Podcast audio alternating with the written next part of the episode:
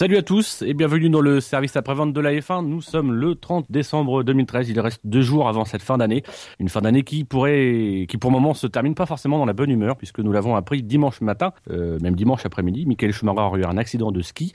Euh, ça va évidemment occuper une partie de notre, de notre programme ce soir. Euh, et pour en discuter, je vous prie d'accueillir Fab. Bonsoir Fab. Bonsoir. Euh, Gus Gus. Bonsoir Gus Gus. Bonsoir. Et bien sûr, comme on va faire une émission spéciale Schumacher, nous étions obligés d'inviter un Belge. Oui, Schumacher n'est pas belge, mais ses plus beaux faits d'armes ont été faits en Belgique. Bonsoir Ben. Bonsoir.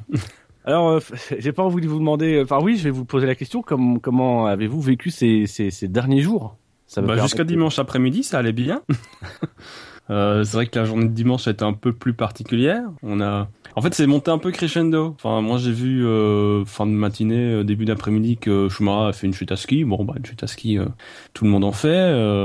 et puis, au fur et à mesure de l'après-midi, on a eu des infos qui étaient pas forcément très rassurantes, avec un pic en fin de soirée où on, a commencé vraiment à, s'inquiéter. Jusqu'à jusqu'à ce matin, on a eu des nouvelles ni forcément bonne ni forcément euh, mauvaise non plus. On, reviendra, on va revenir euh, plus plus en détail là-dessus, mais euh, et là, ben, je pense qu'on fait comme plein de fans de, de Formule 1, on attend et on attend et on espère qu'on aura quand même une bonne nouvelle rapidement.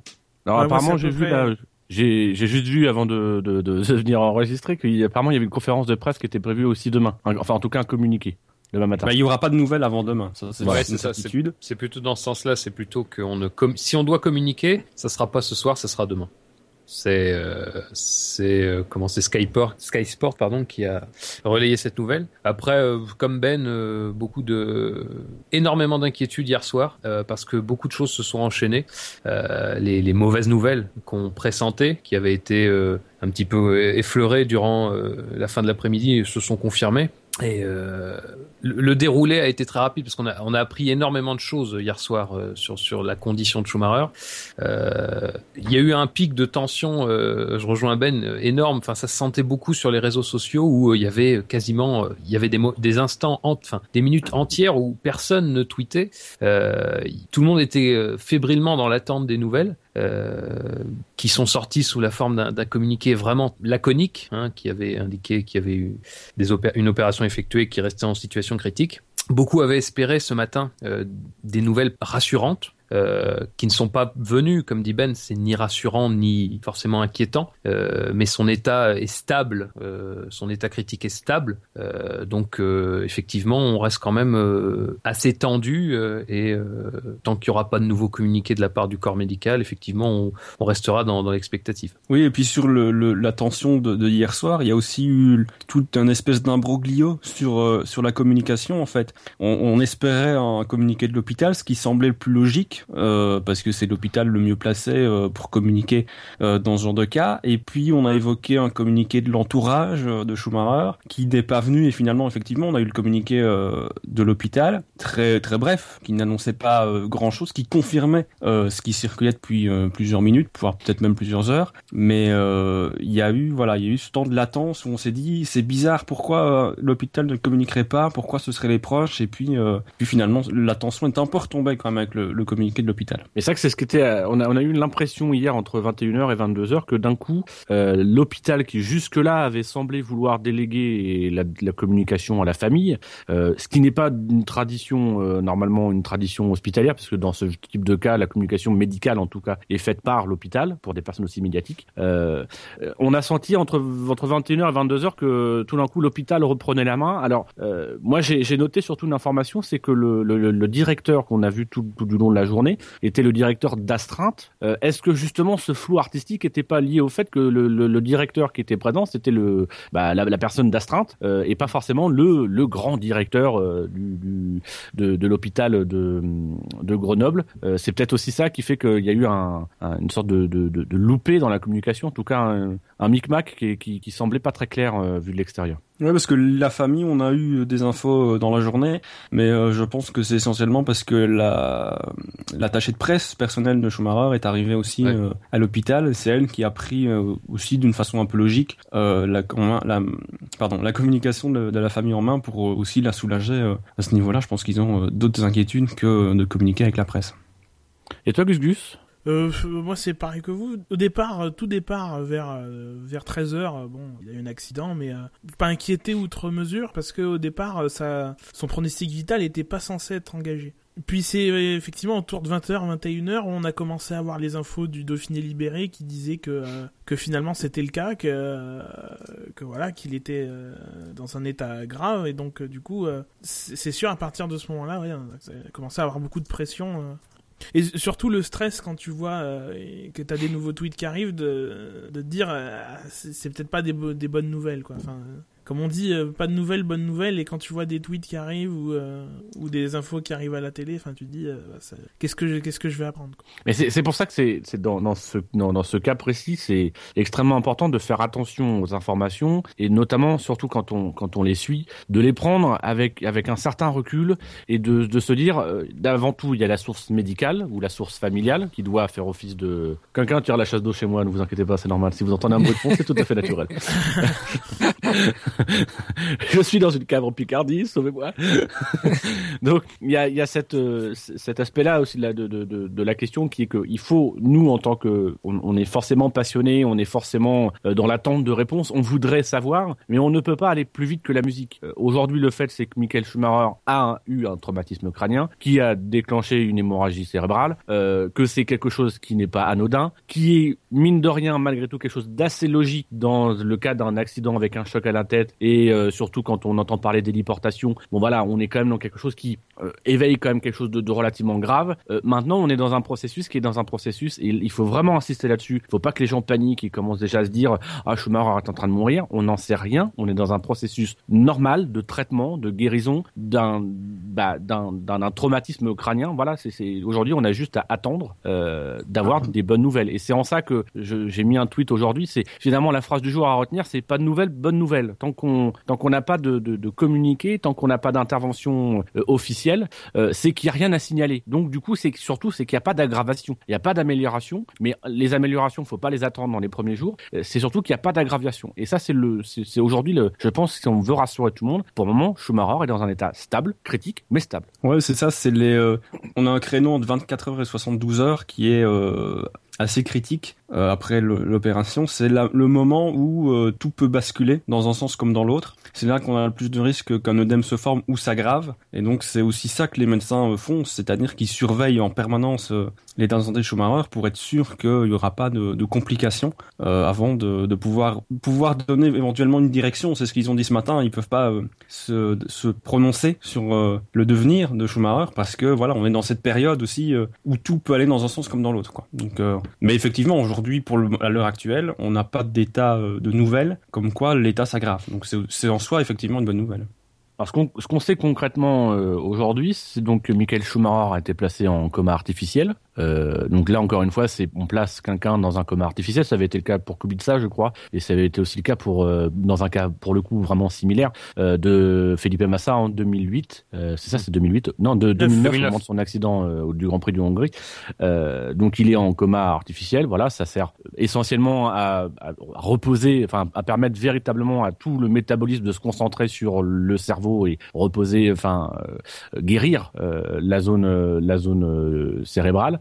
Euh, et puis en plus, pour vraiment aller encore plus loin, ils l'ont mis à une hypothermie de 35 degrés, il me semble. Euh, donc là encore une fois, c'est on, on, refroidit le corps de manière à ce que euh, il ait besoin de moins de ressources nécessaires pour que toutes les ressources puissent, puissent être prises par la, la zone impactée. Et surtout, ça réduit les, les besoins du cerveau aussi, la, la baisse de température en 34-35 degrés. Euh, donc ça réduit aussi les besoins du cerveau, ce qui est aussi euh, une, une, donnée importante dans le cas de, de Schumacher. Au niveau médical, est-ce qu'on a, est-ce qu'on a oublié, est-ce qu'on est passé à côté d'informations ou de détails euh, qui seraient euh, euh, C'est vrai que sur le sur la question du coma, euh, il y a quelque chose personnellement que j'arrive pas, à, enfin que j'ai pas pu déceler dans, dans toutes les informations.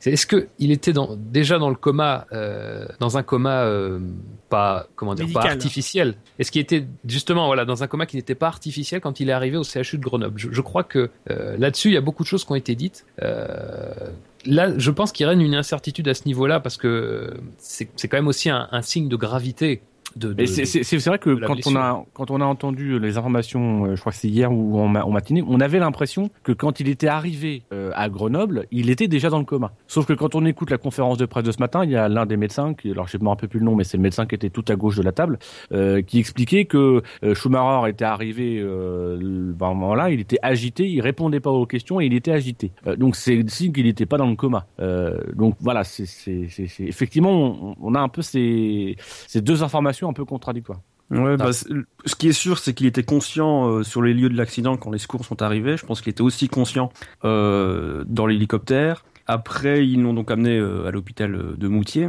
Et comme je crois que c'est Jean-François Payen, c'est ça, qui l'a expliqué ce matin, en fait, une fois arrivé sur place à Moutier, on a estimé que son état était assez important que pour l'envoyer sur Grenoble. Et en fait, là, on l'a préparé à son arrivée à Grenoble. Alors, est-ce que c'est là qu'on l'a plongé dans un coma artificiel? Est-ce qu'il était déjà dans un coma à ce moment-là C'est vrai qu'il y a une zone de flou euh, à, ce niveau-là.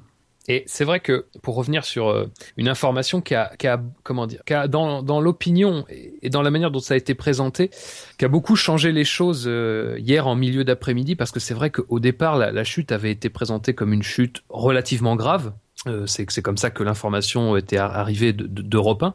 Euh, et ensuite, plus tard, on avait eu quelques quelques heures après des informations qui venaient, par exemple, euh, je crois d'RMC, euh, qui, qui, qui faisaient état d'une situation moins grave que prévu sur la base justement du témoignage du, du directeur de la de, de, de, la De la station station de, Méribel euh, qui euh, précisait qu'il était conscient, un peu agité, ce qui était qui était déjà un signe finalement qu'il y avait certainement quelque chose de, de sous-jacent, mais conscient. euh, donc ça, c'est vrai que on l'a, on l'a vu sur les réseaux sociaux, on l'a vu même dans les médias. Ça, ça a un petit peu, euh, euh, comment dire, desserré l'étreinte. euh, Enfin, la tension, en tout cas, est, est retombée à ce moment-là pour repartir crescendo euh, le soir. Et, euh, et c'est vrai que moi, là- là-dessus, et, je, enfin, je, veux dire, je pense que beaucoup de, de médias, dont Fan F1, euh, ont relayé cette information sur la base d'un, travail effectué sérieusement, a priori, par par RMC.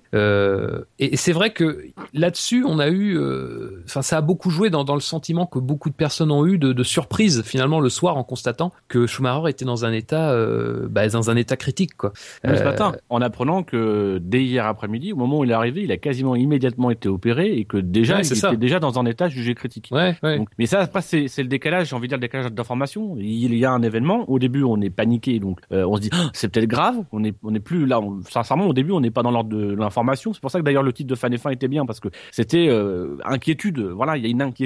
Euh, maintenant, est-ce que cette inquiétude est justifiée ou pas? C'est seul le temps le dira. Puis on arrive dans un deuxième temps où on commence à avoir, au moment où sans doute l'état de Schumacher s'aggrave à l'hôpital, on a le retour d'information de la station de Miribel, donc on est deux trois heures après, euh, qui nous dit que bon bah sur place il était bien. Donc ça a tendance à nous dire bon finalement c'est peut-être pas si grave. Sauf que entre temps, eh ben euh, le cas et c'est souvent le cas dans les traumatismes à la tête. Et là-dessus il faut vraiment insister. C'est un message d'information générale. C'est surtout quand il y a un choc à la tête, que ce soit même que ça vous paraisse bénin, faites attention euh, aux, aux éventuelles migraines, etc. Soyez très vigilants parce que ça peut avoir des conséquences euh, euh, pas forcément aussi graves que, que celles de Michael Schumacher aujourd'hui, mais c'est pas anodin un choc à la tête. Euh, et donc là, on arrive dans un temps où, avec le décalage de la communication, effectivement, on a l'impression que d'un coup la situation s'aggrave, sauf qu'elle s'est aggravée visiblement assez rapidement. Oui, pour revenir, on, va- on en a beaucoup parlé du fait qu'il portait malgré tout un casque, euh, ce qui a joué un rôle, ça c'est clair. Euh, il- je pense qu'il serait pas, même pas dans le coma à l'heure actuelle. Je pense que les médecins ont été Bah, les assez clairs là-dessus euh, lors de la conférence. ce matin. Mais euh, c'est le chef de, du service de chirurgie de l'hôpital Erasme à Bruxelles qui a été interrogé euh, cet après ce midi par euh, la chaîne belge RTL qui expliquait qu'en fait le cerveau dans dans la le crâne bouge malgré tout et que avec le choc euh, le, le- cerveau a forcément bougé et que c'est ça aussi qui explique euh, malgré tout les les dommages. Alors justement pour expliquer un peu les dommages, il y avait, euh, il y avait, euh, une- il y a, quelqu'un qui était, qui était très intéressant à lire au cours des deux derniers jours, que ce soit sur Twitter ou que ce soit euh, sur iTélé à écouter ou que ce soit dans, dans ces articles. C'est euh, euh, ah bah je sais, il suffit que j'en parle pour que son Gary nom. Erstein. Voilà, Ouais, Gary Erstein, ouais. qui est l'ancien directeur, l'ancien médecin de, de la Formule 1, euh, qui a notamment fait un billet sur son blog, je crois, euh, où il expliquait que, euh, pour être un peu technique, euh, donc du coup, quand on- quand il y a un choc, le, le cerveau va gonfler sous la pression sanguine, euh, et donc il va gonfler vers les parois du crâne. sauf que si à un moment donné il peut plus, il va plutôt se développer vers le bas, vers le bah, vers le vers le creux qui se trouve en dessous du cerveau. Et, c'est là où vont se trouver les, les, c'est là où se trouve véritablement véritablement le risque et la ligne rouge, c'est que si ça le, cerveau commence à s'étendre, à gonfler dans cette région-là, qui renvoie vers les centres nerveux, etc. Là, on, bah, là, on arrive vers une hémorragie qui est fatale. Donc c'est tout le travail de, de, de médecine qui est actuellement, c'est d'éviter le gonflement et le, l'invasion de, de, du cerveau euh, dans cette partie basse euh, de la cage cervicale, euh, ouais, de la cage cervicale, on va dire ça comme ça. On n'est pas médecin, ça se sent. Dans la partie basse de la cavité euh, du cerveau, où là effectivement les dommages seraient, les, les dommages seraient, seraient mortels. Mais c'est d'ailleurs le après la, la, conférence de presse de, de, de, fin de matinée, il a posté euh, Einstein un, un, billet sur son blog effectivement et il commence en disant qu'en fait c'est une conférence qui est plus rassurante que ce qu'il aurait pu euh, craindre dans le sens où déjà il n'y a pas eu de deuxième opération. C'est-à-dire que ce matin avant la, conférence on, pensait qu'il y avait éventuellement eu une deuxième opération durant la nuit, ce n'est pas le cas, ce qui tend à prouver qu'il n'y a pas eu justement cette augmentation de la pression euh, intracrânienne en fait et donc pas de gonflement supplémentaire, ce qui est euh, en soi une bonne nouvelle, ce qui prouve encore l'état tout toujours critique, mais euh, malgré tout stable euh, du pilote. Alors après sur les circonstances, faut quand même euh, rappeler que c'est un point sur lequel je vais insister parce que c'est important que Michael Schumacher se trouvait dans une zone hors piste, au croisement de deux pistes visiblement.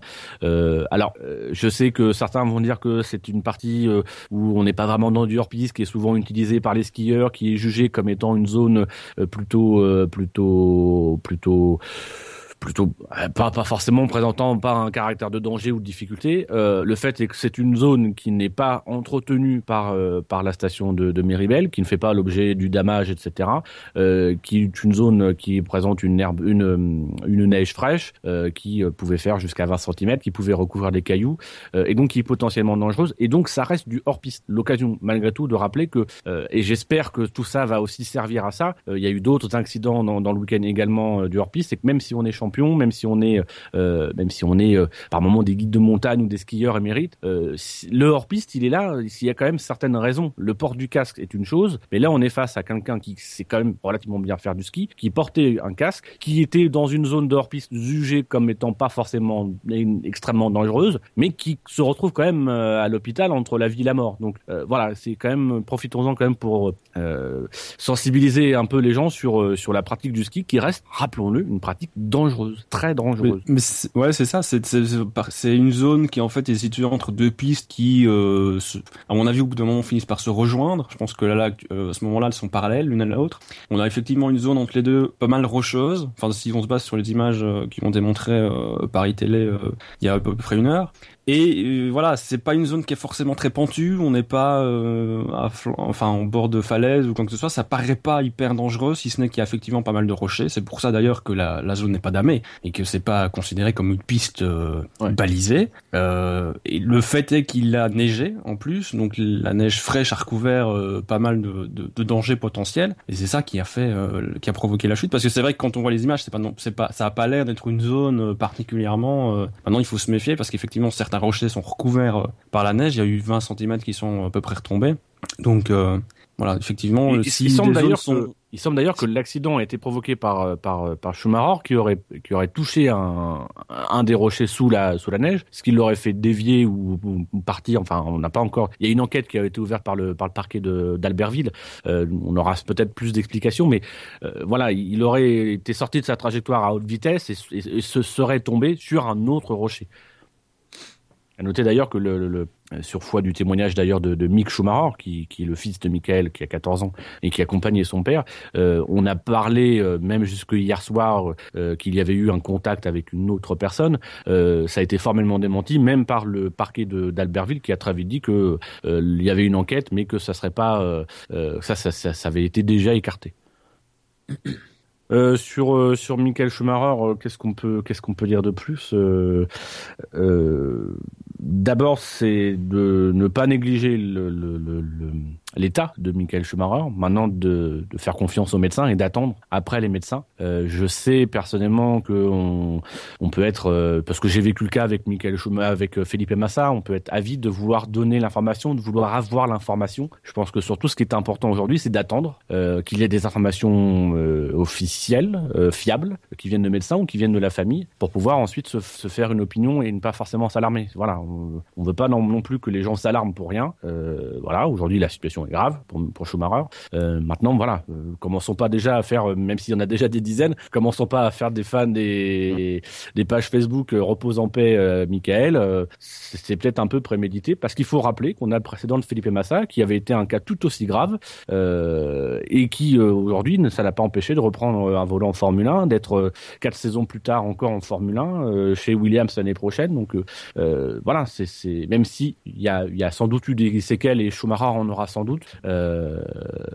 On peut pas encore, encore aujourd'hui juger de la gravité. C'est ce qu'ont dit les médecins ce matin et c'est, je pense vraiment le message qu'il faut communiquer auprès de tous les fans de Formule 1, c'est qu'aujourd'hui on ne sait rien et j'ai envie de dire on est on est juste condamné à attendre et à espérer, c'est tout. Mais c'est ça, au niveau des séquelles, euh, on peut avoir, ça peut être très divers. Comme au niveau des séquelles, ça peut être très, peut être très grave, comme ça peut être à la limite très bénin, très euh, presque anecdotique à la limite. Et euh, concernant les infos, enfin moi je, je, le disais hier soir sur, sur Twitter, c'est j'attends les infos officielles euh, parce que effectivement, tu l'as dit, on a eu des infos hier, peut-être un peu en retard, notamment celle venant de, de la station de Méribel.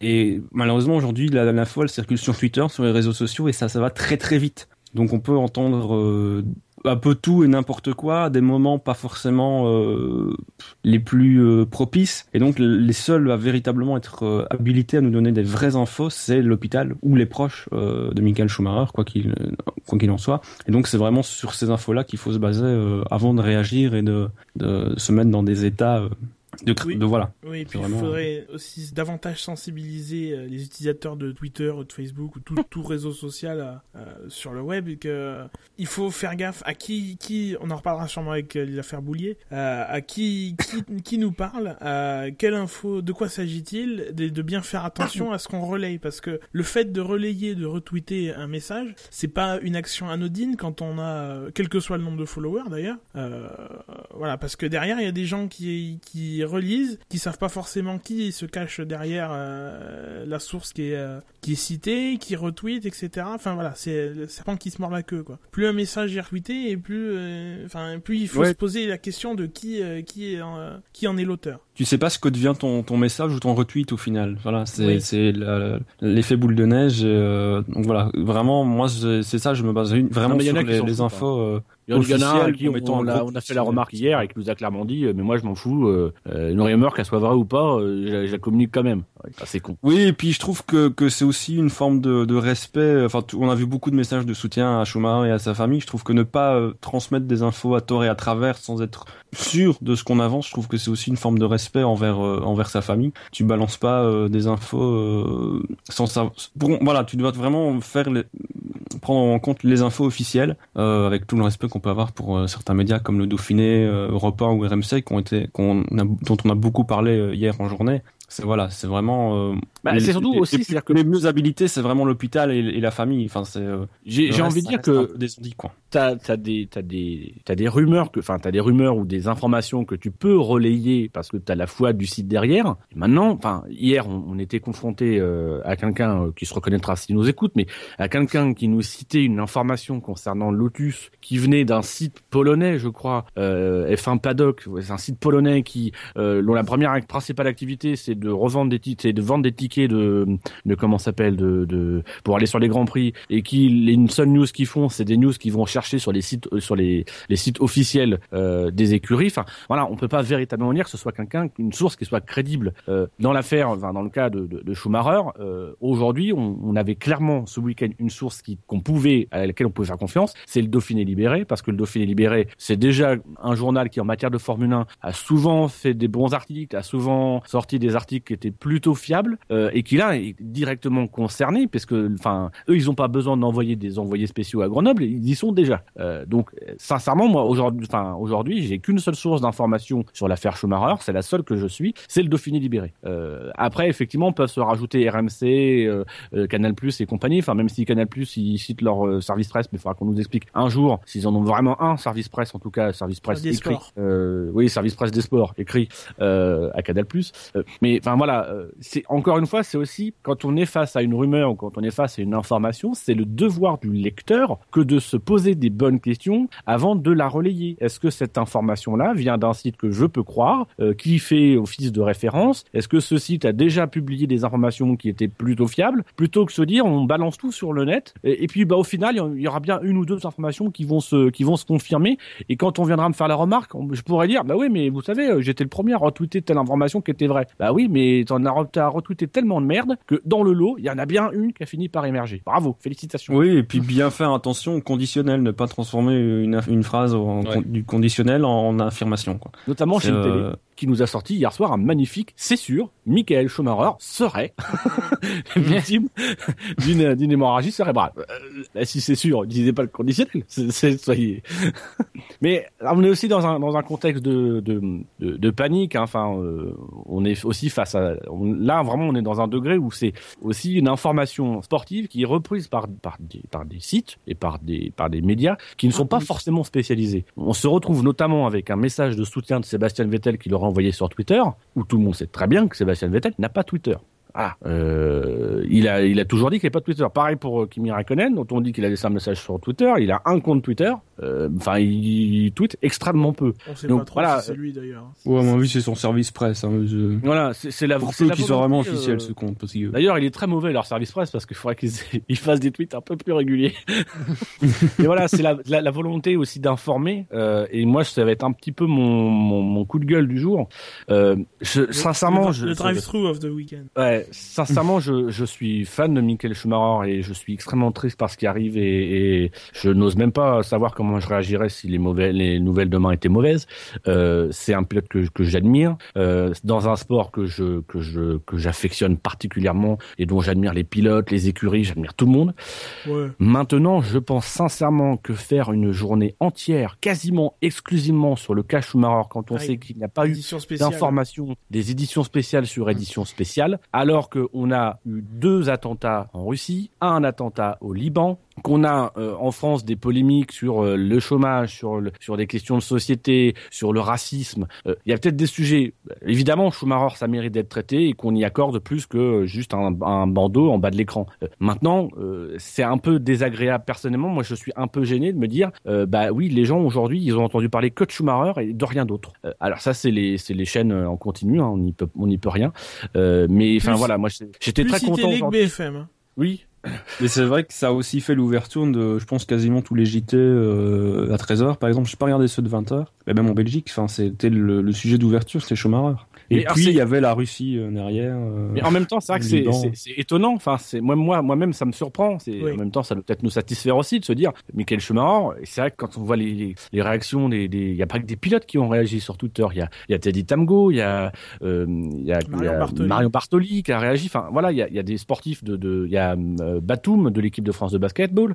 Euh, il y a des, il y a des, des athlètes du monde entier qui ont réagi, qui ne sont pas forcément que des, que des gens de sport et qui montrent que Schumacher, au-delà de toutes les polémiques qu'on peut avoir nous au sein de la Formule 1, euh, à l'échelle mondiale, à l'échelle de tous les sports, euh, était un athlète, est un athlète. Hein, J'utilise le passé, ça même pas, ça euh, est un athlète qui, qui est considéré et qui est apprécié parce que il, il a, il est dans le- aussi dans le raisonnement d'un athlète. C'est- un athlète qui a mis euh, tous les meilleurs atouts de son côté, qui, qui a tout fait pour gagner, qui parfois par moments être un peu la limite, mais voilà, c'est une icône du sport. Donc c'est, ça peut nous rassurer de se dire, voilà, il y a ça. Maintenant, j'ai quand même envie de dire euh, à iTélé et BFM TV, n'oubliez pas le reste de l'actualité euh, et surtout arrêtez de faire du vide euh, autour de, autour d'informations où il n'y a pas d'informations. Enfin, voilà, on a un bilan toutes les 15 minutes, un bilan de, de 5 à 10 minutes sur, sur le cas Schumacher, alors qu'il n'y a rien de plus à dire depuis ce matin, 11h30.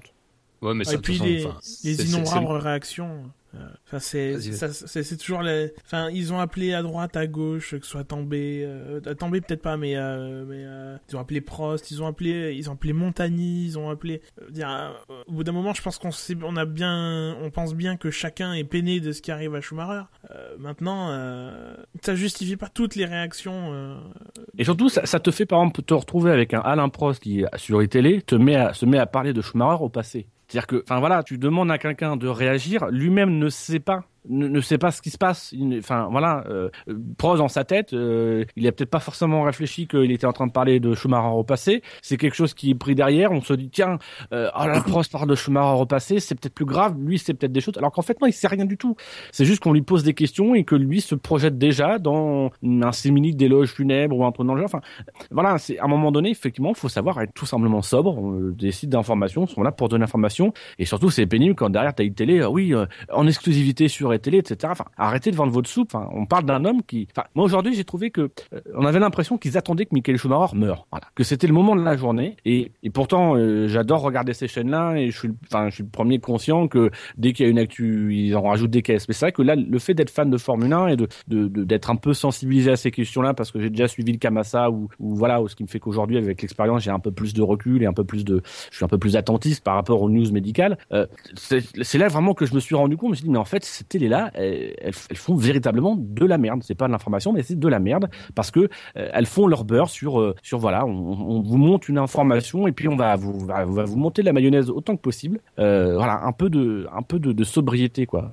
Moi, ce qui m'a dérangé plus que ça, évidemment, c'est enfin, c'est un truc qu'on connaît des, chaînes- des chaînes d'infos, ce que tu dis. C'est euh, une espèce de, de, de, de rapprochement entre l'accident et le fait que euh, ce soit un pilote de Formule 1 qui aimait le risque, et qui vivait avec de l'adrénaline, Ouais, moi ça m'a fait bizarre aussi. ça. à qui ça manquait et tout ça, alors que jusqu'à preuve du contraire, on n'a aucune info sur l'accident, il n'y a pas eu de conclusion d'une d'une enquête, il y a une enquête en cours comme on l'a dit tout à l'heure, mais il n'y a pas de conclusion, on sait très peu de choses sur l'accident, on sait beaucoup plus de choses sur les conséquences, le choc euh, côté droit, etc etc. Euh, voilà, moi ça m'a ça m'a dérangé parce que ça on sait pas on ne sait pas de quoi est fait l'accident, euh, on sait pas pourquoi il s'est retrouvé là. euh, donc c'était vraiment surinterprété une sur une info qu'on qu'on n'avait pas qu'on n'a pas encore. Enfin, ça, Ils, ils sont toujours dans, dans, dans l'analyse et, et le De- moment, un de moment où dont tu on peux pas analyser, t'as pas d'informations quoi. voilà. C'est d'ailleurs pour ça que je vais en profiter pour répondre à Finnegan qui sur le chat dit euh, t'es pas non plus obligé de regarder. Mais enfin, je n'ai pas regardé de la journée. Euh, j'ai dû regarder 10 minutes euh, ce matin, j'ai dû regarder 10 minutes ce soir. Je sais par d'autres personnes que c'est passé en boucle toute la journée.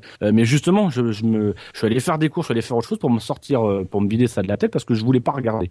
Euh, maintenant, c'est pas parce que moi personnellement, dans mon cas personnel, je n'ai pas regardé que je, je, n'estime pas pour autant que ce soit quelque chose qu'il faille faire. Euh, de la même manière que les rumeurs, effectivement, je suis pas obligé moi à titre personnel d'écouter une rumeur qui est véhiculée sur un Twitter. Maintenant, j'estime que pour le bien de l'information générale, il est peut-être nécessaire sur Twitter de que chacun bah, s'in- une petite discipline pour éviter de balancer tout et n'importe quoi, et que dans les médias, il c'est peut-être de bon ton de ne pas forcément rajouter des caisses, de faire euh, du sensationnalisme parce que c'est du sensationnalisme autour d'une situation qui est déjà sensationnelle, euh, qui inquiète les gens, euh, notamment les fans, et, voilà, je, trouve que c'est de la part des médias, c'est une dérive qui est dangereuse. Alors après, effectivement, je suis libre de, rester en dehors de ce de ce fonctionnement-là. Maintenant, j'ai des des petits neveux et des petites nièces qui qui vont peut-être regarder ce journal-là.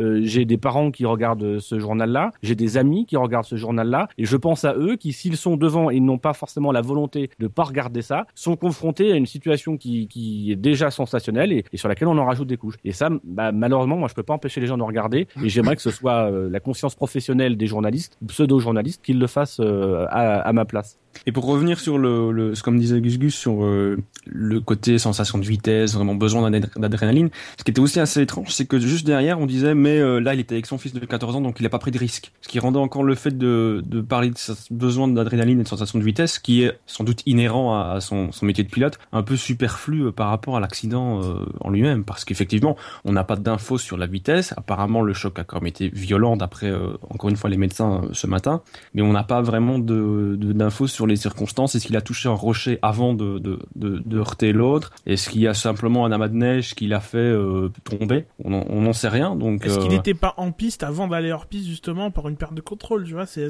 des trucs comme ça. Oui, c'est ça. On ne sait pas comment il est arrivé en piste non plus. On ne sait pas s'il était hors piste parce qu'il en avait envie ou parce que justement il a perdu le, contrôle de, de, sa trajectoire et de sa vitesse. Oui, ce qui voudrait dire qu'il allait trop vite dans ce cas-là, mais effectivement là on n'en sait rien. Mais c'est même le, enfin, c'est-à-dire même le raisonnement qui consiste à dire, on a Michael Schumacher qui a un accident de ski, il faisait du ski, c'est parce qu'il aime, il aime la sensation de vitesse parce que c'est un pilote de Formule 1. Enfin, euh, les stations de ski font le plein en ce moment. Il n'y a pas que des pilotes de Formule 1 qui sont dans les stations de ski qui font du ski en ce moment. Euh, voilà, c'est pas forcément parce qu'un pilote de Formule 1 va faire du ski que c'est parce qu'il retrouve les sensations de vitesse qu'il avait en Formule 1. Non, c'est peut-être juste simplement parce qu'il aime faire du ski.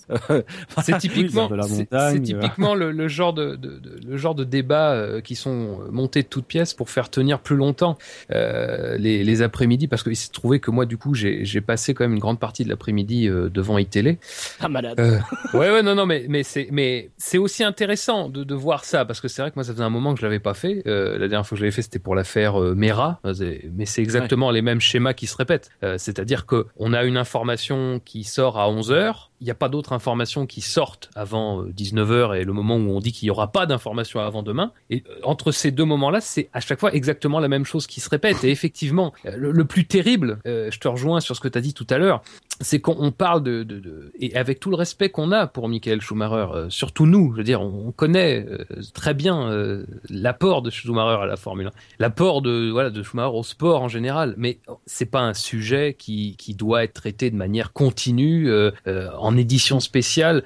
En plus, à un moment, ça devenait vraiment ridicule parce que il y avait Febro et le, chef du service des sports de d'ITélé qui se relayaient en fait tous les quarts d'heure, quoi, pour faire euh, les, grands faits d'armes de, Schumacher. Bon, euh, approximatif, hein, on est sur du généraliste, mais typiquement le, débat sur le fait qu'il aimait la vitesse, que, que c'était, enfin, que c'est arrivé en ski.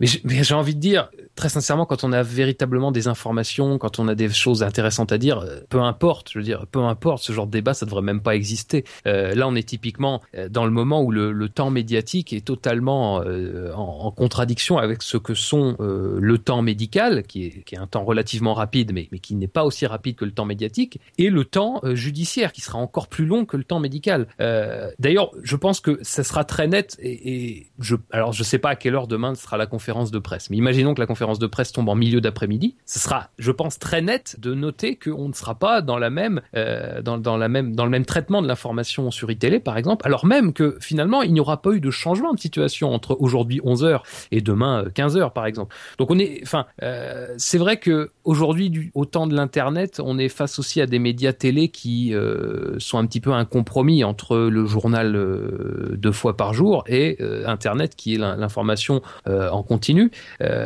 avec les, les, dérives de, de, ce, de ces médias, de ces médias en temps réel qui, pour exister, sont bien obligés de ressasser le sujet qui est le sujet phare, l'accident de Schumacher, sa condition, enfin son, sa santé, et finalement de recycler quelque chose qui, au bout du compte, n'a absolument aucun intérêt journalistique et de faire passer ça pour euh, une démarche journalistique. Ouais, d'ailleurs certains sites euh, où on parle sur le, raccourci entre la vitesse et l'accident, toutes les, enfin beaucoup de médias l'ont fait. On, on, ici on évoque iTélé, mais moi j'ai découvert que je pouvais voir iTélé sur internet aujourd'hui, donc euh, voilà.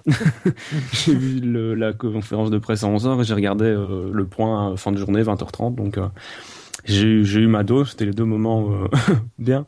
Mais euh, même sur certains sites, on a eu des, des, des, des infos euh, du vide, quoi. On ressassait le monde petit bruit de couloir, on en faisait un article, t'as l'impression d'être sur un live text, quoi. C'était assez, assez, voilà. C'est les gens de, c'est dans ce genre de cas que tu te dis que tu comprends que certains estiment qu'Internet est un média un peu poubelle parfois, parce que là, effectivement. Oui. Mais ce qui était, ce qui était criant hier, sur, notamment sur iTélé, parce que, enfin, je, je préfère faire télé à BFM TV, excusez-moi.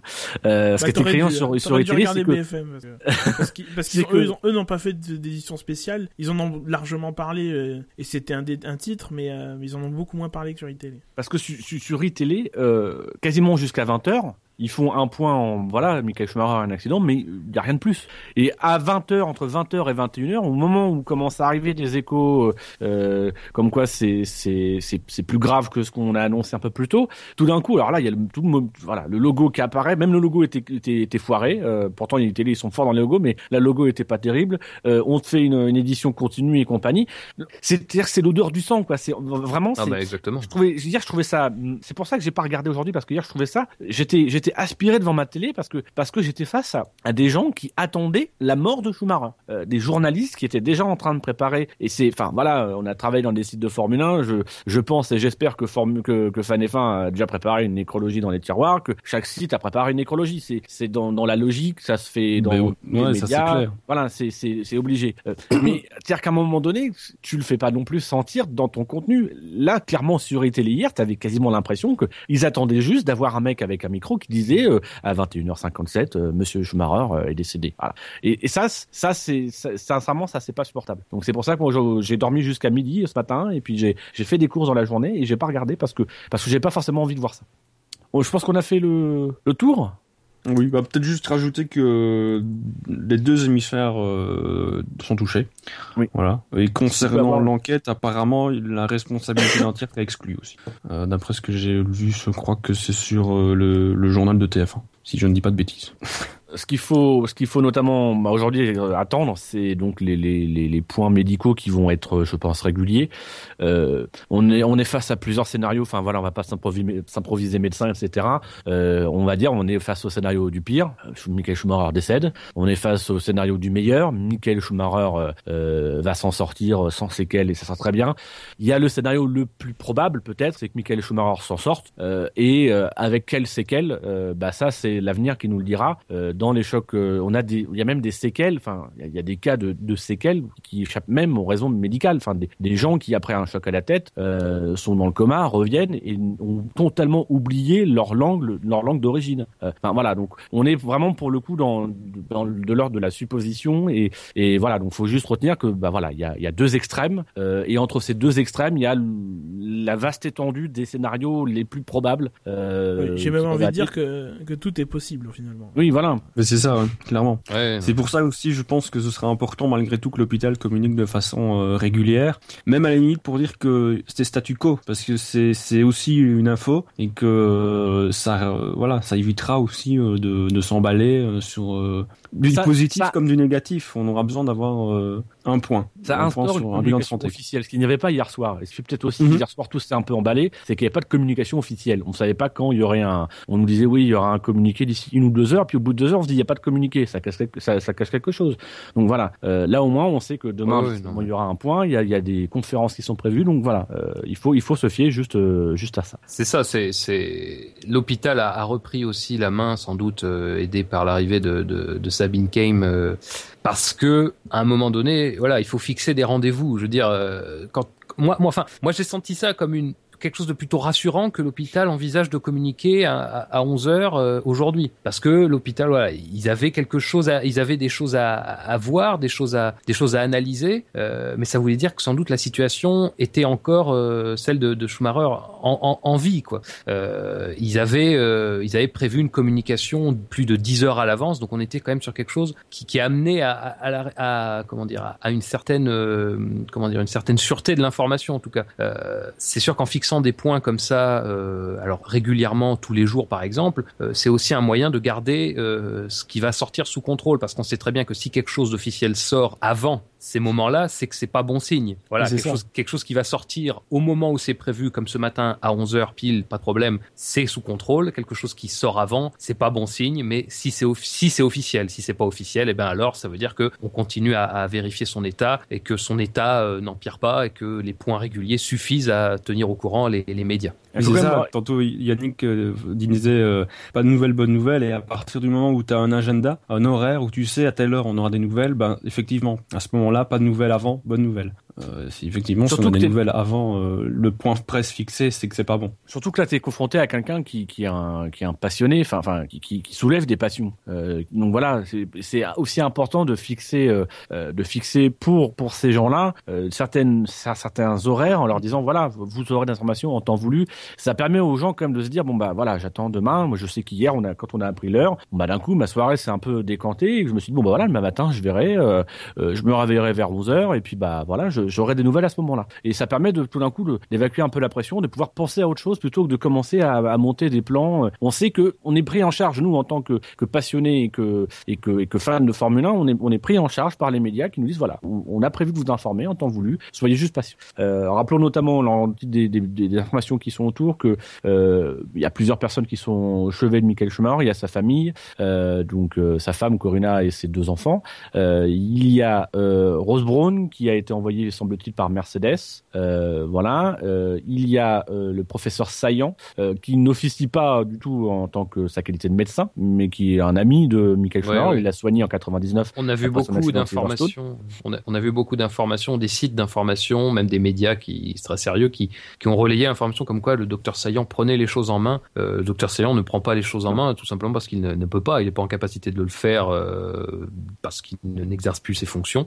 Voilà, il est, il est là Lui, est tant conseiller. que conseiller, que conseiller. Voilà. voilà, c'est le médecin qui c'est le médecin qui connaît les gros traumatismes qu'a eu Michael Schumacher parce Voilà. qu'il l'a aussi soigné apparemment pour son, accident de moto, qu'il connaît personnellement parce qu'ils ont fondé avec euh, lui, avec euh, les des gens de la FIA et, et d'autres personnalités euh, l'ICM, l'institut euh, du, Du cerveau et de cerveau et de la de la voilà, où, Schumacher est très actif, notamment dans, dans cette dans, dans cette dans cet institut. Voilà, au niveau des personnes, on sait que du côté de Ferrari, on est en contact. On peut penser que la plupart des équipes ont des contacts auprès de auprès de Michael Schumacher ou dans l'environnement proche. Euh, voilà, qu'est-ce qu'il y a d'autre? Bah, c'est à peu près tout. Euh, il y a des qu'Olivier il y a- Pani s'est passé hier, euh, hier soir à l'hôpital, Oui, puisqu'il habite sur Grenoble, donc Et puis donc qu'il y a, il y a aussi des fans qui sont qui sont sur place déjà pour pour pour supporter au-delà des murs, supporter Michael Schumacher dans son épreuve. Et nous, on le supporte à distance par le biais du SAV. Et, euh, évidemment, toutes nos pensées vont vont vont vers lui. Et sa famille. C'est- J'aime pas dire ça, c'est terrible, mais euh, c'est- je trouve toujours ça très con de dire ça. Mais en même temps, c'est On vrai. espère. Enfin, On c'est- espère. quoi. mais c'est c'est terrible parce que c'est c'est aussi ce qui est ce qui est ce qui est beau mine de rien dans cette histoire, c'est que euh, un pilote qui a été autant décrié et que qui encore aujourd'hui fait par moments des débats animés, euh, aujourd'hui on voit face à un, é- un événement grave, euh, bah on est tous unis euh, dans la même passion du sport et dans dans la même attente. Euh, Il y a personne aujourd'hui, enfin j'ai vu personne qui critiquait ouvertement Michael Schumacher. Euh, voilà donc euh, c'est quand même quelque chose de rassurant. Au final, il y a quelque chose qui nous unit, c'est notre passion pour le sport et, c'est un peu dommage qu'on le découvre euh, et qu'on se le rappelle dans ces événements-là et qu'on l'oublie euh, dans le restant de l'année. On passe à d'autres sujets, messieurs, Oui. Allez, allez. puisque euh, et On, on, va on- déconner, là, c'est bon on, on- on doit quand même apporter un droit de réponse euh, puisqu'on vous a quitté lors de la dernière émission il y a, il y a deux semaines, je crois, euh, sur une annonce euh, qui était l'éventualité d'un d'un- d'une démission d'Éric Boulier, euh, directeur de l'écurie Lotus, démission qui euh, Mais c'est pas confirmé. une éventuelle, évent- effectivement, c'est le éventuel qui est très important de nouveau. qui a été démenti par un certain arrobase e boulier sur Twitter, hein, qui, qui n'est- dont on n'est pas sûr que ce soit e boulier, qui depuis maintenant on est sûr que c'est lui. voilà. Euh, Quelqu'un qui a, a rappelé, hein, Eric Boulier, qui a rappelé devant les médias que euh, il n'avait pas démissionné. Hein. Alors on a encore des doutes de savoir si Eric Boulier est bien Eric Boulier, mais euh, il semblerait que ce soit bien Eric Boulier. On attend la certification. Euh, donc voilà, Eric Boulier qui pour le moment est toujours en poste euh, à la tête de Lotus. Alors, faudrait juste qu'il sourie un peu plus sur les photos, parce que ça fait, ça nourrit les rumeurs. Mais, euh, mais non, mais enfin, c'est vrai qu'on, voilà, la dernière mission, on s'est quitté là-dessus. Euh, euh, une petite info, une autre, une autre bombe médiatique finalement, euh, dans un tout autre style évidemment, mais euh, et là aussi, j'ai l'impression que ça a pris des proportions euh, rapidement euh, complètement hallucinantes. La preuve, c'est qu'Eric Boulier lui-même réagit sur Twitter, alors que en deux ans, il a dû poster euh, 10 tweets. Enfin, qu'au total, il y en a 19 dans sa dans sa dans sa vie de Twitter, de Tweetos, mais donc c'est bien montré aussi que voilà, il fallait éteindre le feu. euh. C'est surtout que pour lui, ça devenait envahissant dans sa gestion de l'écurie. Ouais, voilà. C'est-à-dire qu'il se- Il se mettait à devoir rassurer en interne, pas seulement en externe, euh, les employés euh, qu'il emploie, qui commençaient à se poser des questions, etc. Donc euh, voilà. à partir du moment où euh, il y a cette ligne qui est franchie, ouais, il fallait, il fallait pour lui réagir. Mais c'est ça, on disait tout à l'heure, on ne sait pas l'impact qu'ont nos tweets ou nos retweets. C'est là, on est typiquement dans ce cas-là, c'est-à-dire qu'il y a une, bombe médiatique qui prend une ampleur dingue, euh, notamment grâce à cause, ici dans ce cas-ci, des, réseaux sociaux, et euh, ça, en va jusqu'à empiéter euh, sur le travail en interne euh, d'une écurie. Donc c'est pour ça qu'il faut aussi prendre ces infos avec des pincettes tant, tant que c'est pas officiel. Euh.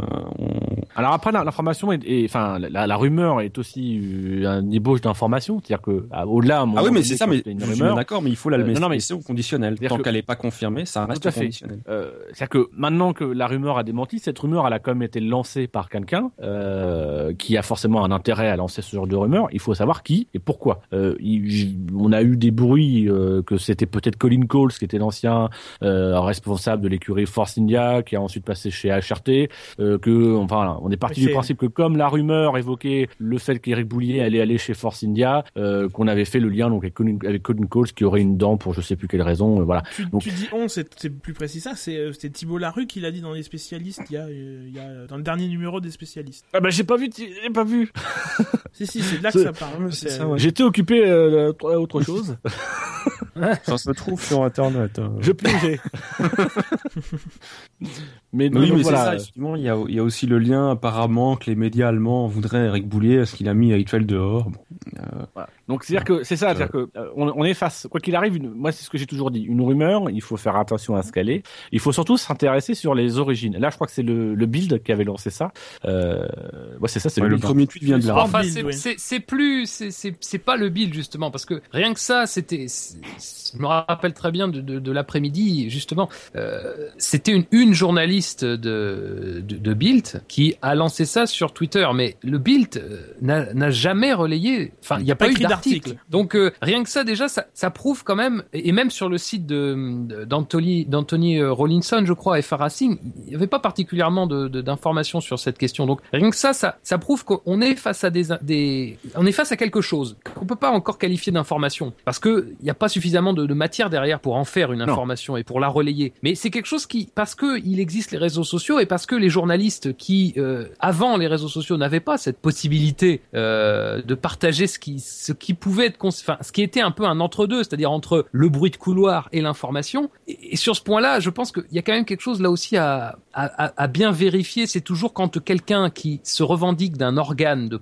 de, presse identifiable, identifié, euh, lâche une telle information, le, le, lien direct à faire, c'est de vérifier sur cet organe de presse si quelque chose sort. Parce que si quelque chose sort, ça veut dire que c'est plus que qu'une simple qu'un simple tweet, quoi. Voilà. Mais c'est là en fait, c'est-à-dire que euh, c'est là où on est dans le processus de réflexion aussi de l'obligation d'un lecteur qui, qui, qui, souhaite être bien informé, c'est d'abord lui-même de faire l'effort. C'est face à une rumeur, bah, de vérifier la rumeur, d'essayer de, de, de, de l'étayer en allant voir de, qui elle vient, quel peut être l'intérêt de cette personne à communiquer une rumeur, euh, voilà, et de se poser des questions avant elle-même de la relayer ensuite. Euh, c'est tout le chemin que font les journalistes dans une information et que doit aussi faire un lecteur dans le cadre de, de son information à lui. Euh, et c'est là aussi où derrière derrière, la rumeur peut devenir une information. C'est-à-dire que dans le qui et pourquoi, pourquoi cette journaliste euh, envoie ce bruit-là. Euh, donc effectivement, soit on ouvre sur le débat sur le, fait que les journalistes aujourd'hui sont un peu déphasés parce qu'ils ont à disposition des outils, euh, mais en même temps qui correspondent plus vraiment aux pratiques journalistiques, euh, qui, sont voilà euh, des, des, pratiques qui naissent le temps justement la vérification des sources, etc.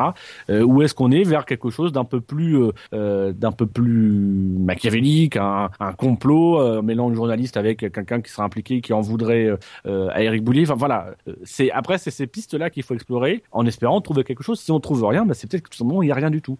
Moi, j'ai le sentiment que, enfin, très personnellement, cette rumeur-là, euh, effectivement, c'est une journaliste du Build euh, qui, qui a lancé, euh, qui était la première à tweeter dessus, et elle a pris un peu plus de corps euh, au moment où le responsable de, de F1 Racing tweet aussi à ce sujet-là, en citant une source qui a priori n'est pas la même que celle de, du Build, qui lui avait déjà donné des tuyaux sur l'arrivée de Perez chez Force India, je pense. Donc, il donne un peu de, de crédit à cette source, et donc voilà, t'as deux sources différentes, de, de médias différents, de pays différents différent qui parle d'une pardon, j'ai tapé mon micro.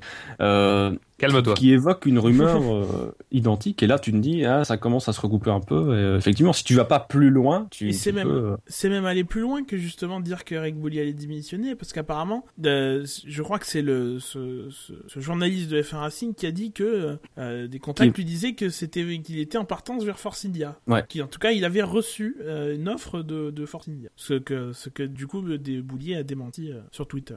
ouais. C'est l'effet boule de neige. C'est bien, c'est Noël. Oui, oui.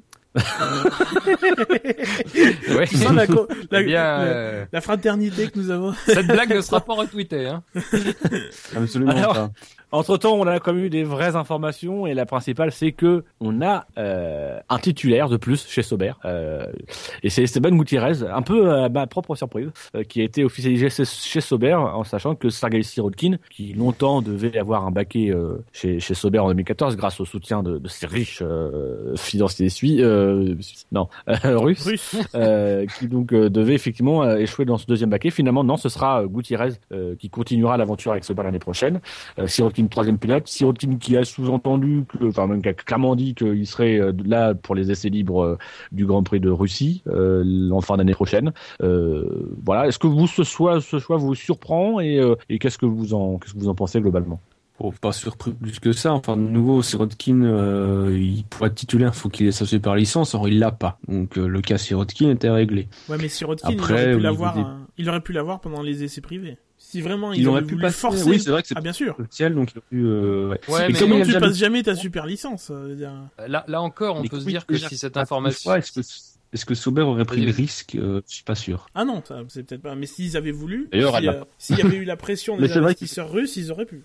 C'est vrai Ouais, qu'effectivement, ouais, mais, c'est pas mais- des séances. mais déjà, le, le, le fait que cette information sorte de cette manière-là, parce que c'était perçu comme quelque chose de péjoratif. Enfin, c'est pas la première fois qu'un pilote n'a pas sa super licence, euh, ne serait-ce que parce qu'il est rookie, enfin tout simplement. Mais le fait que ça sorte de cette manière-là, parce que c'était sorti de, de, de façon à expliquer euh, qu'on avait des doutes sur sa capacité à, à prendre le, le volant, euh, ça, ça donnait quand même assez peu cher de, de, de, sa peau euh, face à Gutiérrez, qui a priori n'avait pas, enfin il n'y avait pas de raison qu'il soit pas reconduit. Personnellement, je suis pas surpris du tout de cette annonce. D'autant plus si le soutien de Telmex euh, se, se, se prolonge. quoi. Bah oui. Ouais, bah, c'est ça. C'est intéressant eu- que le mec qui va sponsoriser euh, Sauber et Force India. Parce que bon, il y a visiblement des sponsors, euh, des sponsors mexicains qui vont accompagner euh, Perez chez Force India. C'est deux équipes qui théoriquement jouent un peu dans la même basse-cour. Euh, ça, peut être, ça peut être sympa. Enfin, vous me direz, on a bien vu McLaren et Force India cette année qui se battaient l'une contre l'autre. Ouais, c'est la même. Ça porte pas chance en fait. Alors du coup, ça nous laisse sur le marché des transferts euh, trois baquets de disponibles, les deux baquets Caterham et le deuxième baquet de chez de chez Marussia. Euh, en sachant que chez Caterham, euh, on a eu euh, le petit le petit diablotin qui sort de sa boîte, la petite surprise d'avant Noël. Euh, là, la rumeur euh, d'un retour en Formule 1 de Kamui Kobayashi, une information qui pourrait en ravir certains si elle venait à se confirmer. Euh, mais effectivement, Kamui Kobayashi, qui avait levé des fonds auprès de Stéphane, euh, je crois que c'est à hauteur de 6 millions de- d'euros l'année dernière, pourrait effectivement euh, avoir un baquet euh, chez, chez Caterham la, la saison prochaine. Euh, pourquoi pas aux côtés de, du jeune Ericsson, euh, dont je ne connais même pas de prénom parce que je m'en Marcus. totalement. Marcus Ericsson, merci, Gus Gus. Euh, en même temps, quelqu'un qui s'appelle Gus Gus, connaît tous les noms en us. Euh, Et les noms qui commencent par Marc. et donc, euh, et donc euh, voilà, c'est- un peu les, les rumeurs du moment. Ça pousserait du coup le jeune marié euh, qui est Guido van der Garde vers la sortie, même si c'est marié avec avec une bonne partie, voilà, une bonne partie, un, un, un bon parti. Un bon féminin. parti, oui. essayé de mettre un peu de touche de féminité, mais ça marche pas. Et et ça pousserait également là. Maquille-toi. c'est- Ça ça ça.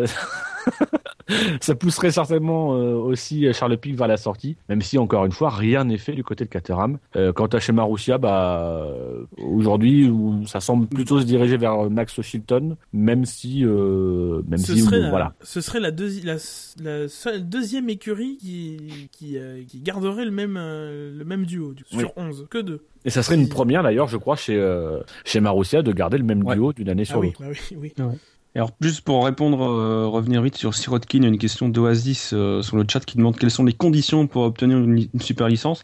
Alors, je pense de mémoire, pas me tromper, c'est simplement être capable de couvrir la distance d'un Grand Prix, donc soit environ 300 km si euh, deux mémoire est bonne. Sur, sur deux jours? Oui. euh, Voilà, ce que Sirotkin n'a pas été capable de faire. Ils l'ont passé plus ou moins en même temps euh, avec Daniel Gvat aussi. C'est aussi pour ça que l'info a pris un peu a- plus d'ampleur. euh. Ça, ce, ce critère, c'est au cas où il ne serait pas euh, classé dans certains championnats. Euh, je crois que les trois premiers de l'IndyCar, les trois premiers du GP2, euh, etc., euh, obtiennent euh, la, la super licence. Ce qui n'est pas le cas du GP3, bizarrement. Ouais. Parce que Daniel Ouais. Kvyat n'avait pas la, la- le GP3 n'est pas Non, inscrit dans non. les conditions de. Non. Alors qu'il est champion Mais du GP3.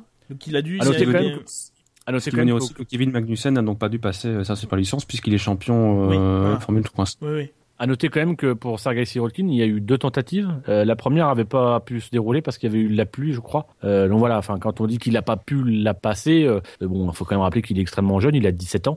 Euh, donc physiquement, c'est une, une- contrainte que piloter une Formule 1. Voilà, c'est Euh, ça, il me semble que la deuxième, c'était euh, c'est de. C'est pas forcément une question de talent, c'est d'abord il y a eu des circonstances climatiques qui visiblement ne lui ont pas permis de, de, de faire le, le programme et que c'était pas prudent non plus de la part de l'équipe de le faire rouler dans des conditions de pluie. Euh, et la deuxième, bah, c'est qu'il a pas tenu la distance, qui n'est pas forcément hyper surprenant de la part d'un garçon de 17 ans euh, qui venait d'un peu de d'un peu nulle part. Donc euh, euh, voilà, ça ne veut rien dire du talent. Il a peut-être un avenir en Formule 1, mais c'est en tout cas cet avenir c'est pas en 2014. Non, c'est encore trop tôt. C'est sûr que ça ne met pas en cause un avenir. D'ailleurs, c'est pour ça, enfin, ça et les les l'argent russe, mais voilà, Sauber ne fait pas totalement une croix dessus puisqu'il est troisième pilote. Donc, même si c'est un titre un peu honorifique, hein, mais Rappelons que s'il veut faire des essais libres du vendredi, il aura de toute façon l'obligation de disposer de la super licence. Donc Ouais. il devra de toute façon repasser, euh, soit rouler lors des essais privés, soit euh, lors d'une séance euh, de, de TPC, euh, comme euh, comme c'est dit dans, dans le règlement. Voilà. mais après, il peut effectivement très bien rouler, par exemple, pour les essais hivernaux et passer sa super licence à ce moment-là. Pourquoi pas? À la limite, si les Russes mettent l'argent sur la table pour qu'il y passe à ce moment-là, euh, je pense qu'il pourrait être dans la voiture. quoi. Il Alors, sera dans la, l'autre- à la cérémonie d'ouverture de Sochi comme Badoer il y a, il y a, il y a 8 ans. Ah, ça serait beau. Alors l'autre grosse information euh, de, de, de ces de ces 15 derniers jours, ça a été euh, euh, le, le, le Ferrari qui a enfin dévoilé son V6 Turbo euh, 2014. Entre guillemets. Euh, voilà, Ouais.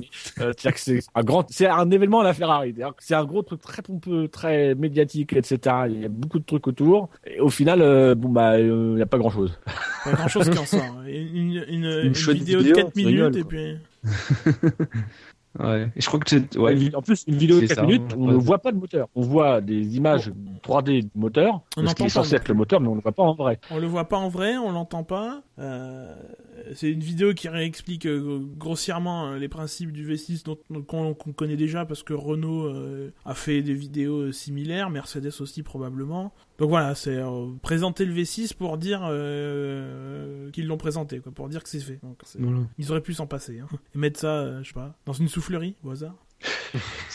Et puis, puis à ce moment de l'année, on, on espère pour eux que le moteur est prêt, quoi. Enfin, euh, dans, un mois, on est à Gérès, donc. euh, Ils savent pas à qui vont le donner, donc ils en ont qu'un. Dans une, ouais, c'est- dans une soixantaine de jours, ils doivent l'envoyer à la FIA Ouais. pour homologation. Donc bon, Et normalement, le 28 janvier, c'est Raikkonen qui roule avec. Hein.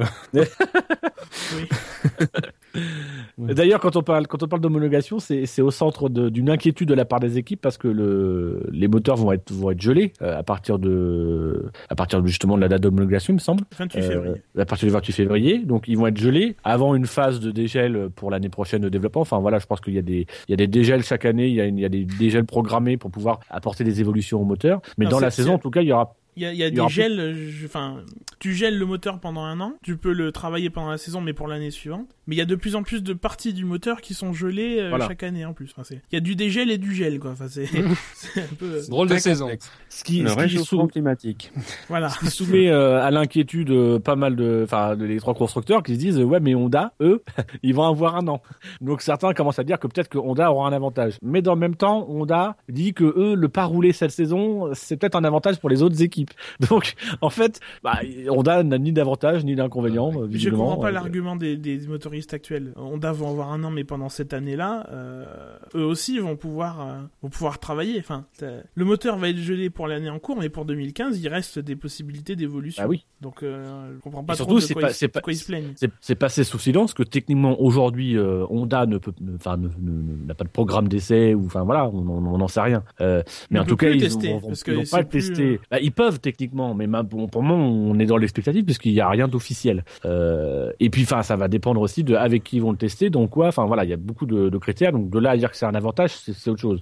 Et puis, enfin, ils vont le tester dans des conditions qui ne seront pas les conditions réelles, qui ne seront pas les conditions de course d'un Grand Prix. Les écuries cette année vont malgré tout accumuler une expérience non négligeable quant à la gestion du moteur, quant, euh, quant aux améliorations à y apporter, juste ne serait-ce qu'en participant au Grand Prix. Donc euh, voilà, c'est c'est un peu pour pour créer la polémique, dire ouais, bon, on peut rien faire, mais quand même, hein, si jamais Honda gagne en 2015, vous saurez pourquoi. D'autres d'autres remarques à faire sur le, le, moteur Honda, le V6 Ferrari, sur le moteur 2014. Il n'y a pas eu une, une vidéo euh, de, de Honda justement à la fin de laquelle on entendait le moteur V6 là aussi? Si, je crois qu'ils ont, ils ont, fait une vidéo, hein, il me semble. Ça fait un moment qu'ils ont donné un, mis à disposition un son de, de, leur moteur. Mais c'est une vidéo, une vidéo récente, euh, je sais pas, je. Oui, c'était une vidéo qui avait circulé sur euh, sur YouTube où euh, il y avait juste Honda, il y avait effectivement le bruit, euh, le bruit d'un moteur V6. Et on avait même dit, on s'était fait le commentaire entre nous de, de dire que voilà, c'est à la limite ils pourraient ils pourraient mettre ce qu'ils veulent euh, enfin voilà, rien prouve que c'est véritablement le moteur de Formule 1. Euh, c'est peut-être très bien juste un coup de com pour dire attention, on arrive, euh, on est prêt, on a déjà un moteur qui tourne. Mais bon, euh, en fait, euh, voilà, c'est comme Ferrari. Théoriquement, Ferrari, on n'a pas vu le moteur, ça se trouve, il n'existe pas. ils peuvent nous montrer le moteur. Je suis très inquiet pour Ferrari. ouais, non, Honda, c'est du teasing, c'est voilà. Alors ensuite, dans les informations en vrac, on a le, le retour de, de, Bernie Ecclestone qui euh, euh, qui a toujours été là, hein, mais qui est revenu sur euh, sur euh, le doublement des points pour la, la dernière course et qui lui dit directement on aurait dû faire les trois derniers grands prix où on double les points. un point de vue sur lequel n'est pas forcément opposé Nico Rosberg, il me semble, qui a déclaré que lui aussi il aurait bien vu qu'on mette ça sur les trois dernières courses, à condition que le pilote puisse choisir la course où on double les points. Ouais, d'accord. Donc tu sais, c'est typiquement le genre de truc c'est oui, le pilote va choisir. Donc, il va choisir la course où il a marqué le plus de points. Donc, autant dire directement, sur les trois dernières courses, on double les points euh, de la course où le pilote a marqué le plus de points. c'est, tu fais ça dans le règlement, le pilote a pu à choisir, c'est bon, c'est tranquille. Donc, euh, donc voilà, ça, rejoignait un peu ce qu'on a, ce qu'on disait dans le débat euh, qu'on avait eu sur, suite à l'annonce. C'était de dire, à la limite, quitte, quitte à doubler les points dans le championnat, à la limite, autant le faire sur une série de courses en fin de saison plutôt que sur une seule. Bon, il semblerait, en tout cas, que cette disposition ne soit pas forcément amené à avoir une très longue vie euh, parce que même du côté de Bernie Ecclestone, euh, euh, il y croit pas beaucoup. Les équipes ont déjà dit que ça c'est certainement expérimental. Euh, donc voilà. Une règle à la Louis Radia. non et puis et puis euh, apparemment aussi c'est euh, les promoteurs des, des, des grands prix sont pas ravis. hormis à Abu Dhabi. Abu Dhabi. voilà dans ce cas-ci. Eux ils ont rien dit. Ils sont contents. Je suis pas sûr que si la dernière course retourne au Brésil Abu Dhabi serait ravi, mais euh, voilà parce que ça donne effectivement une valeur supplémentaire à, une course dans le calendrier. Donc euh, les les 18 autres promoteurs ne sont pas euh, ravis ravis par par cette décision qui effectivement je pense pas qu'elle va faire long feu. Je pas. On fera enfin au courant mois de janvier où il y, aura une réunion du groupe stratégique de la F1 et de toute façon quoi qu'il arrive il y a généralement une réunion du Conseil mondial du sport automobile début mars. Oui. Alors ensuite on a on a Red Bull, chez qui c'est un peu la fuite des cerveaux en ce moment, euh, puisque deux, deux nouveaux ingénieurs euh, du staff de Red Bull sont partis euh, chez Mercedes. Euh, donc voilà, c'est pas forcément des, des noms qu'on connaît. D'ailleurs j'ai oublié les noms, euh, mais c'est des, des membres jugés comme étant importants dans le dispositif Red Bull. Red Bull a fait des, des changements en interne pour pouvoir remédier à ces départs-là. voilà, est-ce que est-ce que véritablement tous les départs qu'on entend parler, d'abord vous surprennent, et puis est-ce que ça peut avoir avoir un impact, d'après vous, euh, sur, euh, sur la, performance de Red Bull euh, à plus ou moins courte échéance? Bah Maintenant qu'on a été, ils ont vidé le staff technique de chez Lotus, ou bien qu'ils vident celui de quelqu'un d'autre.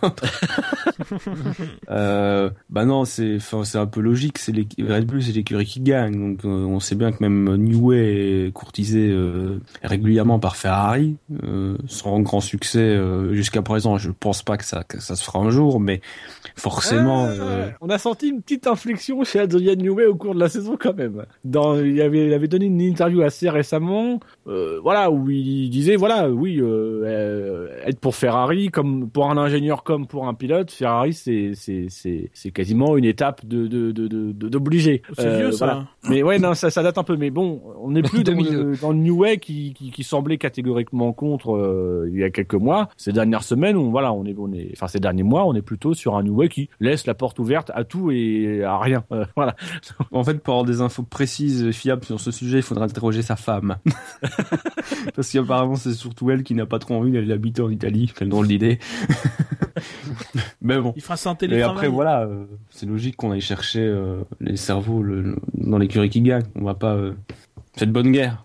Oui, et puis c'est- chez Mercedes qu'ils atterrissent aussi. Donc, on sait que Mercedes euh, a d'énormes ambitions et compte bien profiter de 2014 pour euh, parvenir à, ses fins, c'est-à-dire regagner des titres. Euh, c'est pas non plus étonnant la destination de euh, des deux, enfin Marc Ellis, je crois, et Gilles Wood, il me semble. Enfin, je, crois avoir lu ça.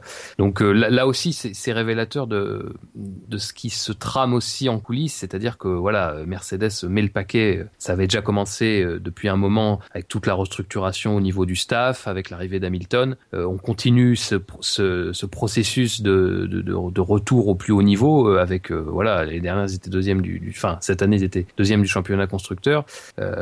Voilà. Après, moi, ce qui m'inquiète pas trop du côté de Red Bull, c'est qu'ils sont remplacés, alors au moins pour un des deux, et remplacés par quelqu'un qui était déjà dans, l'équipe. Donc globalement, voilà, on vient pas rechercher quelqu'un. la, philosophie, je crois que ça avait été la même chose pour Prodromou, c'est-à-dire qu'on l'avait remplacé par quelqu'un qui, qui venait de, enfin, qui était son qui était son subordonné. Donc euh, voilà, on, on reste dans la même philosophie. Donc moi, j'ai pas vraiment d'inquiétude pour Red Bull. Ouais, de c'est un peu la même politique que chez Lotus finalement. On remplace euh, plus en interne que, Et, et même que le côté positif de, de, de Red Bull par rapport à Lotus, c'est que Red Bull a les moyens d'aller chercher, si nécessaire, des, Ouais. des gars ailleurs. Là où Lotus est un peu obligé de se faire, de faire avec euh, l'interne, euh, Red Bull, ils ont la possibilité de se dire, si le mec en interne n'est pas suffisamment bon ou pas, euh, pas les épaules suffisamment solides, ils peuvent toujours offrir un pont d'or à un autre ingénieur qui viendra sans problème, parce qu'il sait qu'en plus, voilà, euh, Red Bull, euh, il aura les moyens de faire ce qu'il veut, etc. Donc voilà, on peut quand même se dire, s'ils ont choisi quelqu'un en interne, c'est que le mec, ils ont plutôt confiance en lui, il fera très bien le boulot. Et, et voilà, ça peut, ça peut quand même être euh, relativement optimiste. Euh, alors, j'ai deux, deux petites, euh, deux petites actus. Bon, une qu'on va juste mentionner, c'est le single supposé de Lewis Hamilton avec Analou. C'est gentil d'appeler ça single. enfin bon. Cette, euh, cette contribution euh, que, Ouais, visiblement, gentil euh, aussi. Un featuring. que visiblement Lewis Hamilton a, a démenti avoir avoir apporté euh, Non, un single euh, d'Analou. Voilà, c'est vrai que moi j'ai un peu reconnu sa voix, j'ai pas reconnu ses coucougnettes, mais j'ai reconnu sa voix. mais oui, c'était, c'est ça qui est bizarre. mais bon. Donc on verra si c'est si c'est pas non plus. C'est peut-être aussi le, elle a peut-être re- repris des choses que Hamilton ne voulait pas forcément euh, euh, mettre en musique. Voilà, peut-être un, un test ou je sais pas quoi ou un, un truc privé qu'elle a repris pour se faire pour se faire du buzz. On sait pas, mais mais voilà. Euh, on va pas Non, on va pas s'improviser critiques musicaux. Hein, on va pas s'improviser Philippe Manœuvre. Euh, c'est Bah, nous, sommes, nous avons le droit à notre opinion. Non, mais je crois que chacun peut juger. hein. Et je pense que chacun jugera dans le bon sens. Moi, j'ai pas été au bout personnellement, mais bon. Bah tu vois, c'est un tort. C'est bien que ça s'arrête. Moi, j'avoue que j'ai préféré la partie pseudo chantée par Lewis Hamilton que celle chantée par Analou.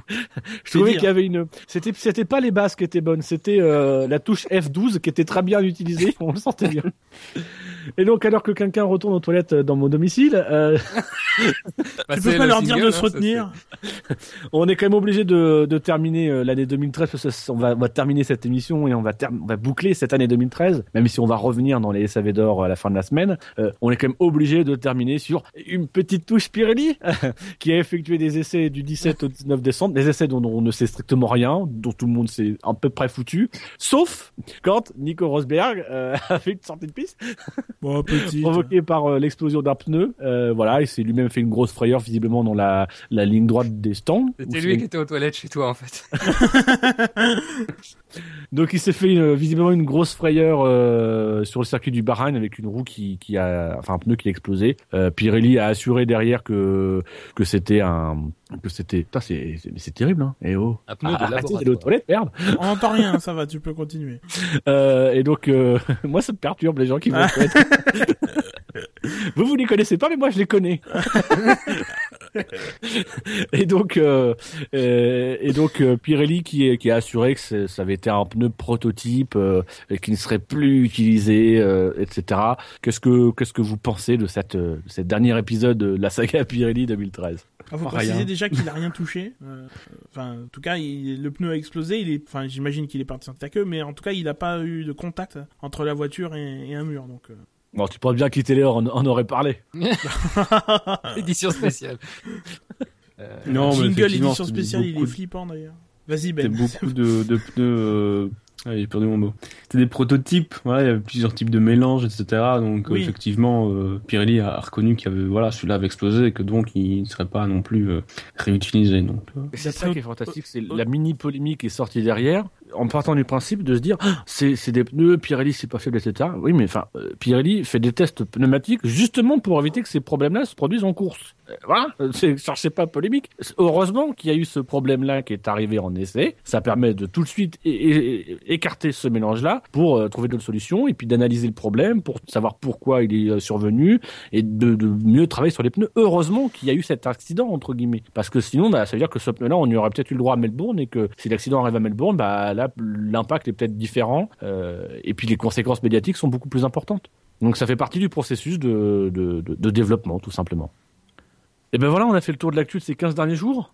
Oui. Est-ce que vous avez, vous, des actus que vous souhaitez mentionner? Non. Euh, non, je sais pas. euh, non. Il n'y a pas de breaking news non, cette fois-ci, ça va. Non, ça va. Enfin, je suis pas sur Twitter, mais. non, non, non, non. Il n'y a rien de spécial. Donc, euh, bah, on vous souhaite à tous euh, de bonnes fêtes. On va Ouais. passer quand même euh, deux petits messages euh, à titre à titre euh, interne et à votre adresse à vous, chers auditeurs. Euh, D'abord un message, euh, ils sont normalement déjà au courant, un message à tous ceux qui ont participé au concours Top Opposition cette année.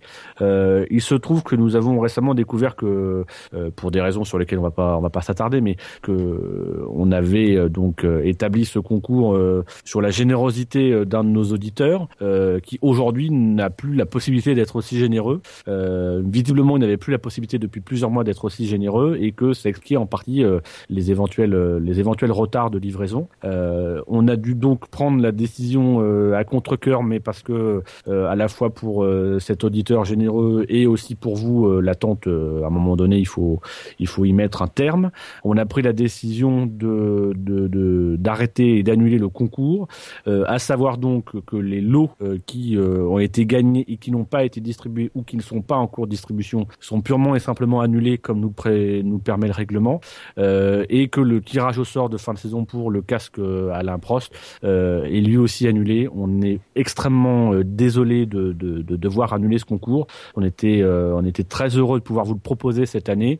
Maintenant, voilà, on est, on est un peu, un, un peu dépendant de, de, de, de la situation extérieure. Euh, voilà, on, on espère qu'on aura euh, l'occasion de, de, de, de, de récompenser votre fidélité au concours d'une autre manière, ne serait-ce qu'en proposant de, bonnes émissions. Euh, voilà. Et, et donc, euh, nouvelle fois, à, à notre nom à tous, on s'excuse. Euh, la deuxième chose, évidemment, on reste à votre disposition pour euh, d'éventuels renseignements euh, par euh, par mail. Vous avez nos adresses. Euh, la deuxième, euh, la le deuxième point, c'est qu'on vous rappelle qu'on a lancé euh, les SAV d'or 2013. Enfin, C'est un Euh, succès. c'est un succès puisque le record de, de vote de l'année dernière a été battu. Euh, voilà. Euh, bravo. C'est extrêmement, c'est extrêmement serré dans certaines catégories. Il y a des catégories, il y a des catégories où c'est pas du tout sérieux. Non, non, non. Faut le dire. Faut le dire. Il y a, Transparence. il y a- il y a quelques, il y a quelques catégories assez sympas. Euh, voilà, on, on vous invite donc euh, ça euh, vendredi. Euh, c'est ça, c'est vendredi soir à partir de 20h30, il me semble. Oui, c'est toujours. Normalement, important. normalement. Le mec, il m'a, le mec qui s'est fait les oreilles. Oui, déjà, Donc, on tu... se- oui, si, si tu reportes pas d'ici là. Tiens, voilà. Ah non, mais voilà, beaucoup contre-temps peut toujours arriver. Donc, Toujours les on mêmes. vous donne, euh, on vous donne rendez-vous euh, vendredi. On sera le 3 décembre à partir de 20h30 sur le site du SAV, savf1.fr. Euh, voilà pour euh, pour euh, découvrir le palmarès des SAV d'or lors d'une cérémonie exceptionnelle et en direct. Une cérémonie, euh, on peut déjà vous le dire, hein, au cours de laquelle vous aurez l'opportunité de de voter pour un un, autre SAV d'or, hein, puisqu'on on en a gardé un au show, qu'on vous réserve pour, euh, pour, pour les auditeurs du live. Donc vous venez nombreux pour voter pour ce dernier SAV d'or, qui sera le dernier SAV d'or retransmis. Euh, on donnera également euh, notre, notre SAV d'or du jury. Il y a actuellement une guerre interne pour savoir qui ce sera. Quoique, il y a peut-être un invité de dernière surprise qui va se présenter. Et donc, et donc voilà, tout ça c'est pour les rendez-vous au calendrier. Et évidemment, le SAV maintenant, c'est ça arrive sans prévenir chez vous. Euh, D'où l'importance de nous suivre sur euh, les réseaux sociaux, euh, sur le compte Twitter arrobas le SAVF1, euh, sur nos comptes Twitter personnels que vous trouverez euh, dans les followers de le SAVF1 ou euh, sur le site savf1.fr. Euh, nous suivre également sur la page Facebook de, de du SAV de la F1. Nous suivre également euh, bah, par iTunes, par euh, par euh, par euh, Sur euh, Podcast, France. euh, sur, C'est important, il y a une nouvelle version du site, il faut aller d'urgence nous mettre les 5 étoiles. Ah, d'urgence, d'urgence. Et profitez-en aussi pour aller en mettre également sur iTunes, ça fait jamais de mal. Euh, et puis vous pouvez également nous avoir sur euh, euh, Pod Radio, sur le canal Alpha. Euh, voilà, vous verrez sur la grille de la grille des, des, programmes où nous sommes programmés. Et donc voilà, c'est un peu tout. Je pense avoir fait le tour. On peut juste rappeler quand même que, que que que que que le SAV de la F1 c'est La famille. La famille, le Ritz des podcasts, donc on va voter sur Podcast France. c'est en direct et c'est bientôt terminé, promis. Euh, Comment Voilà. Euh, encore Ah une oui, fois, l'émission. on, on vous souhaite, euh, on vous souhaite de bonnes, euh, de bonnes fêtes de fin d'année, un bon réveillon, que les, les nouvelles euh, de la Formule 1 ne viennent pas malgré tout vous cacher la fête euh, avec vos amis, avec vos familles, avec vos proches, avec les gens que vous aimez. Euh, profitez bien de cette soirée-là, euh, surtout si, si on n'a pas de nouvelles euh, d'ici, d'ici là, profitez-en bien. Euh, voilà, et puis, euh, et puis rendez-vous à l'année prochaine. Ouais, l'année prochaine. Voilà, c'est bien ça, à l'année prochaine. Prenez soin de vous, l'année prochaine.